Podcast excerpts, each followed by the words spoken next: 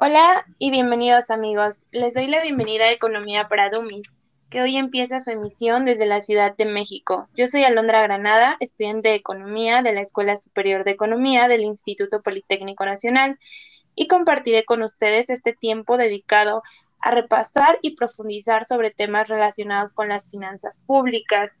El día de hoy hablaremos sobre la deuda pública, en qué consiste y el caso México cómo es que está enfrentando nuestro país este tema tan sonado últimamente. Partiendo desde un inicio, sabemos que este tema es muy importante porque, como bien se conoce, la deuda ha servido a lo largo de la historia para que una economía pueda alcanzar sus objetivos de crecimiento. Además de que es importante que nosotros como comunidad poblacional nos interesemos en cómo el gobierno está utilizando estos ingresos así como cada cuánto se paga, qué tan endeudado está el país y los efectos que conlleva el tener una deuda. Antes de comenzar, me gustaría darle la bienvenida a nuestros invitados especiales, Mari y Jorge, que son compañeros de la escuela. Ellos saben muchísimo sobre el tema y son dos personas a quienes aprecio bastante. Me da mucho gusto el saber que están aquí compartiendo este espacio con nosotros. Muchas gracias por aceptar esta invitación acerca del tema díganos cómo han estado y bueno, cómo podemos empezar a aterrizar este tema. Hola, ¿qué tal? Saludos a toda la audiencia. Primero que nada, muchas gracias por esta invitación, Alondra. Mira, yo considero que este tema es de suma importancia y que a todos nos debería preocupar estar bien informados, porque a final de cuentas estamos hablando de la manera de cómo el gobierno hace frente a sus obligaciones. Además, un punto que no debemos olvidar es que el monto destinado al pago por contratación de deuda se obtiene a través de los impuestos y contribuciones que hacemos nosotros los ciudadanos, ya sea aquellos obtenidos por el consumo de bienes y servicios o el porcentaje que el gobierno retiene de un trabajador inscrito en el SAT. Por esto es imposible que no nos interese la deuda que tiene el sector público y que recordemos que las distintas prestaciones ofrecidas por instituciones financieras y organismos internacionales como el Fondo Monetario Internacional eh, que es la primera institución internacional a la que los países acuden a, obtener créditos de deuda, con el fin de satisfacer las necesidades del presupuesto público. Principalmente este dinero está destinado a satisfacer necesidades de obra pública, como la construcción de carreteras, hospitales, escuelas, entre muchas otras pero también puede utilizarse para refinanciar una deuda previamente emitida o satisfacer eficientemente los servicios públicos como el gasto de salud, gastos subsidiarios o el buen funcionamiento de los servicios públicos como el metro. En este sentido, es importante que se lleve un buen control de la deuda y de cómo administrarla. ¿O tú qué opinas, Mari? Hola, mucho gusto de saludarles a todos. Concuerdo totalmente contigo, Jorge. Realmente considero que es muy importante que todos conozcamos sobre este tema, ya que como bien lo mencionas, em, es algo que nos afecta directamente a todos como ciudadanos, ¿no? Y bueno, un punto que me gustaría tocar dentro de este espacio es que muchas veces pensamos que el que un país tenga deuda es malo. Realmente yo no lo considero así. Mm, la deuda pública es buena siempre y cuando sepa administrarse con eficiencia y se use para lo que realmente se necesita. Y es importante mencionar que aunque se tenga mm, una concepción negativa sobre la deuda, hay que decir que esta puede llegar a tener beneficios para la economía de un país. Principalmente podemos hacer uso de ella como el financiamiento de proyectos públicos, como es el caso actualmente del Tren Maya, la construcción del nuevo aeropuerto internacional o incluso la refinería Dos Bocas del Río que está en obras. Concuerdo contigo, Mari. Muchas gracias, primero que nada, por compartirnos estas primeras ideas sobre la deuda pública. Y algo que podemos rescatar dentro de estos puntos que tocaron es que es importante saber cómo funciona la deuda y que realmente no es malo contraer deuda pública, sino más bien hay que emplearla eficazmente para que así el país pueda hacer frente a, a esta a mediano plazo. Sin embargo, bajo esta premisa, podríamos decir que existen ventajas y desventajas de contraer deuda pública. O bien, ¿qué nos puedes decir ante esto, Mari? Sí, bueno, claro que existen ventajas y desventajas como todo, ¿no? Eh, y justo hay un estudio publicado en la revista de la CEPAL, me parece, hecho por Jesús y Gustavo Vaca, eh, junto con César Omar Mora, donde precisamente hablan sobre el, impacto que ha tenido la deuda pública en el crecimiento económico de México. Ellos eh, tomaron eh, como referencia del 94 al 2016 y eh, establecieron que aunque la deuda pública tiene impactos negativos en la economía, ya sea el surgimiento de la especulación sobre la capacidad del pago de los gobiernos, o incluso puede suceder que el capital comienza a migrar, eh, eh, así reduciendo con ello la inversión de la economía, lo cual pues produce un estancamiento de crecimiento. También podemos decir que tiene ventajas, ¿no? O sea, estas radican principalmente en el, en el impulso de la demanda agregada, eh, esto a través del consumo, teniendo como resultado así el amplio financiamiento de actividades e inversiones productivas con recursos privados.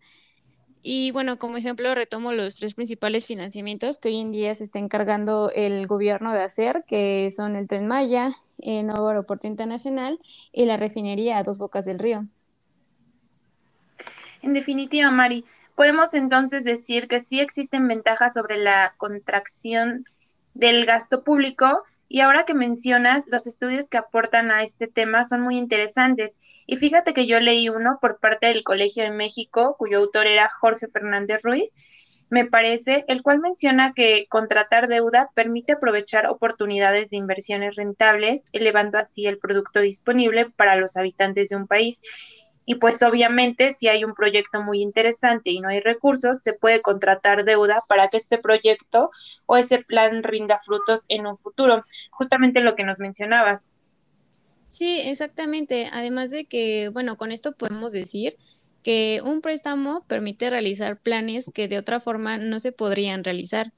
Y con esto cabría recordar que un gobierno puede obtener recursos adicionales para mitigar los sacrificios en épocas difíciles a cambio de pagarlos, pues cuando la situación no pueda ser controlada. Pues como ahorita, ¿no? Que el caso actual del COVID. Sí, totalmente, Mari. Y bueno, Jorge, ¿tú qué nos, nos podrías decir sobre esto? ¿Qué desventajas ves o qué situaciones afectan el hecho de contratar deuda pública? Pues desde luego que hay consecuencias. Puede haber situaciones donde los mercados internacionales se encuentren vulnerables y termine afectando al crédito que hay. Eh, sabemos que no solo nosotros solicitamos deuda, sino son todos los países. Y en este sentido, no se puede imprimir dinero como si nada y repartirlo. Habría que tener un control internacional, lo cual muchas veces pues no se puede eh, mantener el control del todo y es porque las tasas de interés terminan afectando los enormes créditos que hay. Y realmente esta es una situación que afecta directamente a las personas, ya que fácilmente podemos endeudarnos al corto plazo si se llegara a cometer un, un escenario como este. Ahora, si lo vemos desde el punto de vista nacional, en México es importante recordar que si nos endeudamos, tenemos que pagar con moneda extranjera, ya sea de dólares, euros o incluso yenes. ¿no? Eh, entonces también afecta nuestro tipo de cambio y el bajo valor que tiene nuestro peso frente a estas monedas. Sí, justamente es complicado por esta parte el contraer deuda pública y por esto es que es importante que el gobierno tome decisiones acerca del tema. Pero ahora que vamos adentrándonos un poco más, ¿qué pasa si no se paga la deuda? ¿Existen sanciones? ¿Qué opinas de esto? Pues fíjate que hoy en día no existen a nivel global tribunales que puedan forzar a un país a pagar o a librarse de una deuda que tengan por muy grande o pequeña que ésta pueda ser. Entonces, ¿qué se puede hacer? Pues hoy en día ha habido economistas que han trabajado eh, para eh, proponer formas de que estos países salden sus deudas.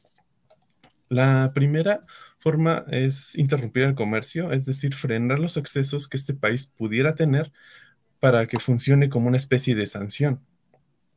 Otra forma sería que como el país no salda su cuenta, se crea esta mala reputación ante el sistema crediticio mundial y es excluido de, de este mercado por el resto de agentes no internacionales. Claro, entonces es por esto que es importante que México mantenga un nivel considerable de su deuda en proporción con el Producto Interno Bruto, es decir, del crecimiento de la economía nacional, ¿no? Y entonces, ¿cómo podríamos decir cuánto debemos nosotros como país, Mari? Mm, claro que sí. Mira, hablando en el caso de nuestro país, tenemos que, de acuerdo con el tema de información económica del Banco de México, la deuda pública 2020 ascendió alrededor de 11.5 billones de pesos en deuda neta. Eh, de estos 11.5, 7.7 están en, en, deuda interna. Eh, esto quiere decir que son pesos mexicanos. Y bueno, el resto equivale en dólares, que serían aproximadamente unos 4 billones de, pesos. Entonces, este, si convertimos el tipo de cambio em, con el peso, tenemos que en total México pagó 84.468 millones de pesos durante el primer bimestre del año. Wow, esto suena muchísimo, ¿no? Pero, por ejemplo, comparado con otros países, ¿debemos mucho o poco? O bueno, ¿cómo sabemos qué es lo que debemos realmente? ¿Y cómo podríamos decir si realmente es tan malo o no? Bueno, antes de empezar con tu pregunta, Londra, me gustaría decir que una de las mediciones que se hacen a nivel mundial para saber qué tanto se debe o no es comparar la deuda como porcentaje del PIB. Si nos enfocamos en México, la Secretaría de Hacienda y Crédito Público dio a conocer que para 2020 México había representado el 52.4% del PIB. O sea, la deuda ascendía a esta cifra. Una cifra que pues realmente es alarmante, puesto que se hace la comparativa con el año 2019, donde el nivel fue de 45.1%. O sea, estamos hablando de que de un año a otro la deuda pública ascendió 10 puntos porcentuales. Ahora, también se dio a conocer que el costo de esta deuda o pago por intereses representó el 3% del PIB, el nivel más alto registrado desde el año 2000, llevándose una proporción del 11.4 del presupuesto de egresos en 2020. Entiendo, Jorge. Veo que como tal estos datos son sumamente alarmantes, pero podemos decir que igual esto fue a causa de la crisis sanitaria. Yo creo que, bueno, viene siendo ocasionada por el coronavirus, ¿no? Porque fíjate que estaba leyendo un artículo del Fondo Monetario Internacional que decía que la deuda alrededor del mundo ha aumentado a causa de la pandemia, en específico por atender la emergencia sanitaria y los estímulos que se tienen que dar a la economía. Este, sí, concuerdo contigo, Alondra. Eh, sin embargo, ah, aquí habría que poner en contexto cuándo inició la pandemia. Mm, no sé si recuerden que incluso la Secretaría de Hacienda decidió no contratar más deuda que la aprobada a finales de 2019 eh, por, parte del Congreso a pesar de la crisis sanitaria. Eh, bueno, la, tal llamada este, política de austeridad realmente el asunto yo no creo que, vaya por allí. Eh, dentro de una conferencia de prensa emitida por Gabriel Llorio, que es el subsecretario de Hacienda, eh, él decía que en México la deuda ha incrementado por otros factores. Bueno, como consecuencia, por efectos de la caída del PIB, el cual cayó de 2019 a 2020 cerca del 50 a 60%. Entonces, pues esta variación es lo que realmente hace que la deuda neta se genere, haciendo que esta mm, ascienda a un 77% en comparación con el PIB. Concuerdo contigo, Mari. Fíjate que igualmente se había publicado una estimación de deuda pública que México iba a contraer para este año y según el Fondo Monetario Internacional, proyecta que la deuda de México representará alrededor del 63% del PIB al cierre de... Y pues ya, si queremos comparar cómo ha ido evolucionando nuestra deuda pública a lo largo de estos años, podemos dividirlo por sexenios. En un artículo publicado por la revista Expansión podemos analizar el manejo de la deuda externa en un comparativo de los primeros 27 meses de mandato de los últimos dos presidentes y el actual, lo que encontramos es que la deuda externa del cierre de noviembre de 2018 a febrero de 2021, es decir, los primeros 27 meses del gobierno de Andrés Manuel López Obrador, la contratación de la deuda pública externa incrementó 12.9%.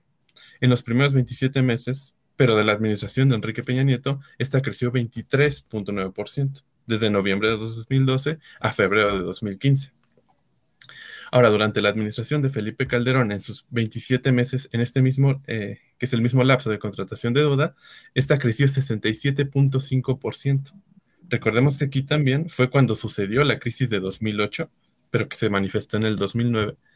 Eh, entonces, aquí creo que sí se refleja mucho el salto que hubo en el cambio de contratación de la deuda externa cuando fue la crisis de 2008, con la crisis que estamos viviendo hoy en día a causa del COVID-19. Muy cierto, Jorge. Así como tú comentas, es muy importante recalcar eh, lo que mencionaste al final, ¿no? De que la deuda pública de ahorita ha subido, una por los efectos de la pandemia de coronavirus, que como sabemos nos da un golpe bastante fuerte de lo que vivimos con mayor grado el año pasado, aunque igual la otra es por el ajuste en el tipo de cambio, como bien lo mencionaste, Mari. Ya que hay deuda en dólares, entonces pues todo esto implica que, que suba. Además, aunado el desplome de la economía, que es el principal factor para medir la deuda.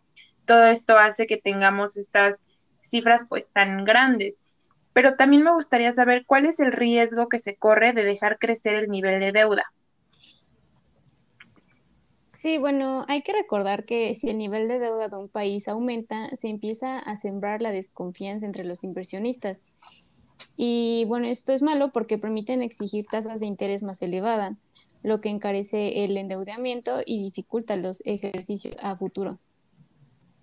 Sí, y a esto súmale que el, monto tiene un aumento constante en el tiempo, debido a que los intereses se revalorizan cada año. Si, si, existe, entonces sí existe un riesgo causado por el endeudamiento irresponsable.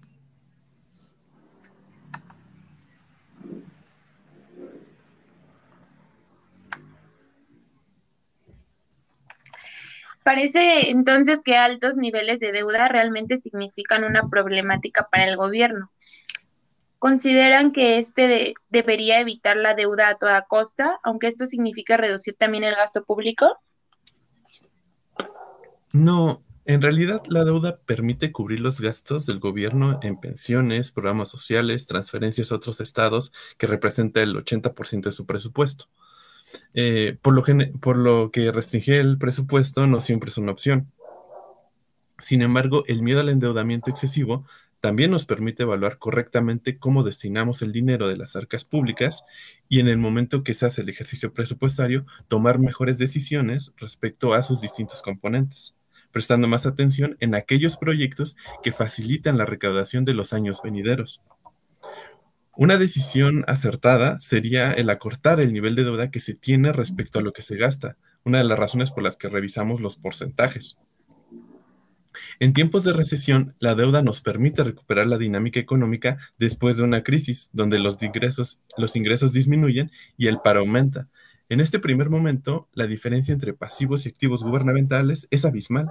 Sin embargo, una vez que se salga de la complicación, podemos regresar a un objetivo que busque el superávit fiscal y reducir los niveles de endeudamiento. Entiendo, Jorge.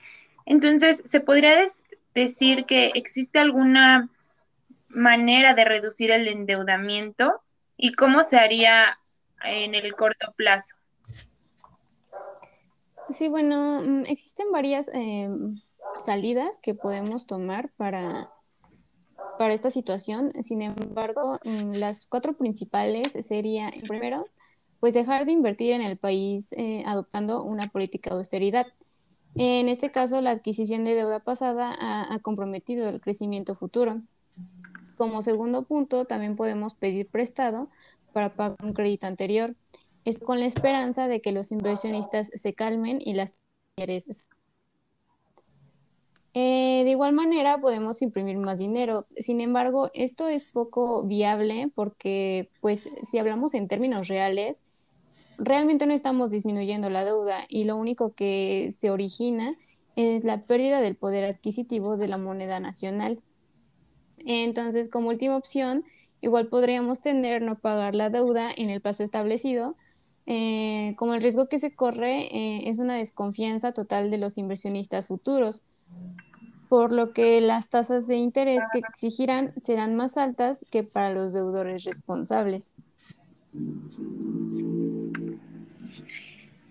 Entiendo, Mari. Pues bueno, creo que hasta aquí hemos abordado bastante bien este tema acerca de la deuda pública. No sé si ustedes quisieran comentar o agregar algo más. Bueno, como último comentario respecto a los a las cuatro salidas, como podemos ver, son es una situación muy complicada la que se vive en caso de que nuestros la deuda incremente y, y haya poco margen de maniobra, ¿no? Entonces, eh, hay que reformularse muy bien también cómo trazamos el presupuesto, evaluarlo correctamente, y yo creo que es un tema que incluso podríamos tratar en un programa futuro, ¿no? ¿O qué dicen? Sí, totalmente de acuerdo, Jorge. Pues quiero agradecerles mucho por formar parte de este episodio. Espero nos acompañen nuevamente. Tenemos muchas cosas interesantes sobre qué hablar y compartir con todos los que nos escuchan. Y bueno, pues mm, nos estaríamos viendo hasta el siguiente episodio.